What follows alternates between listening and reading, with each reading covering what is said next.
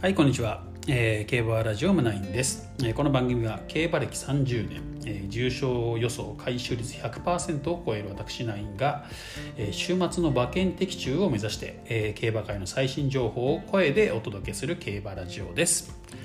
ということですね、えー、今回は、えー、12月28日のね競馬ニュースということでねお届けしていきます、えー、3本お届けしていきます。まず1つ目、えー、有馬記念の売り上げですね、えー、有馬記念の、ね、売り上げ、えー、464億2589万4400円ということでね、まあ、すごいですよね。464億円ですよ。1レースでね、うん、ただまあ昨年からはちょっと減少したというね、まあ、そんなニュースです。やっぱりね、えー、1年で一番ね馬券の売り上げが上がるとね言われていますこの有馬記念。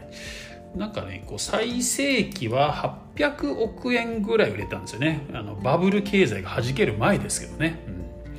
まあ、今それに比べればちょっと減ってますけど、まあ、それでもすごいですよね。464億円が動くとね。その1レースだけでね。まあ、去年はですね、ちなみに468億円ということで、まあ、ほとんど一緒ですね。まあ、減少と言ってもね。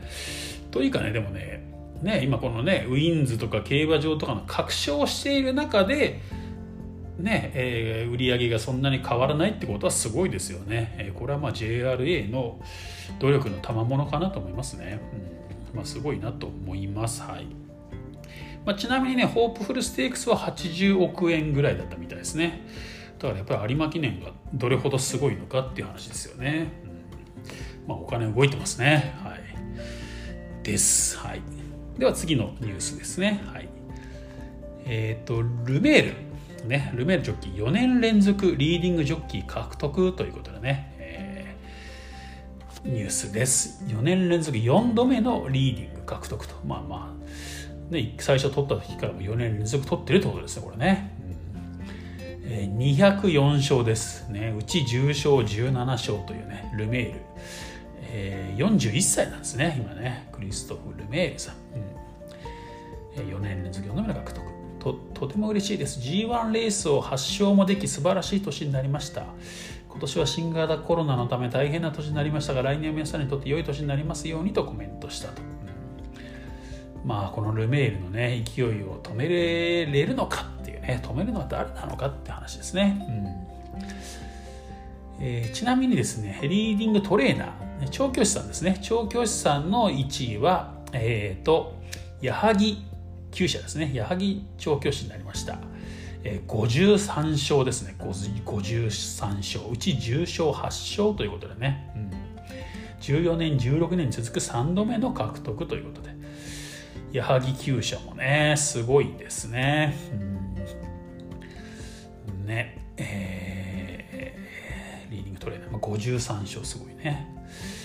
まあ、ジョッキーはねたくさんレース乗れますけどね9社でね50勝を上げるってやっぱかなりすごいんですよね1年間でね、うん。まあ、矢作厩舎すごいなということですね。はい。でその次3つ目のニュース、はい、3つ目ねまたちょっとリーディングなんですけど横山武史ジョッキー。ね。史上最年少関東リーディングと、えー、関東初親子リーディングジョッキー誕生ということでね、まあ、こちらはね、横山典弘ジョッキーの息子さんですよね。はい。えっ、と、えー、今年ね、20 94勝。まあ、ルメールのね、半分以下ですけどね。94勝をマークして、関東のリーディングジョッキーに輝いたということですね。うんえー、22歳での獲得は、えー、郷原さん、ね、郷原さんの23歳の記録を抜く史上最年少記録とすごいですね。はい。まあ、親子、ね、やっぱ親子、子供がね、親に並ぶというかね、やっぱそういう偉大な親をね、持つとね、なかなかこう、ね、やっぱつ潰れてしまう、ね、人も多いですけどね、えー、すごいなと思いますね。まあまあ、数はちょっとね、まだまだね、もっともっと伸ばしてほしいですよね。伸ばしてもらいたいけど、とりあえずね、リーディングジョッキー取れたっていうことは、まあね、本当にすごいことだと思います。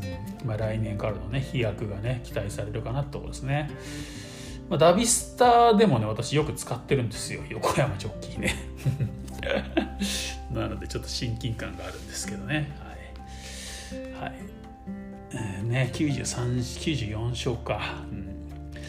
関東ねこれ競馬界ってねやっぱりね関東と関西のね壁っていうのは相当厚いみたいですねこれね。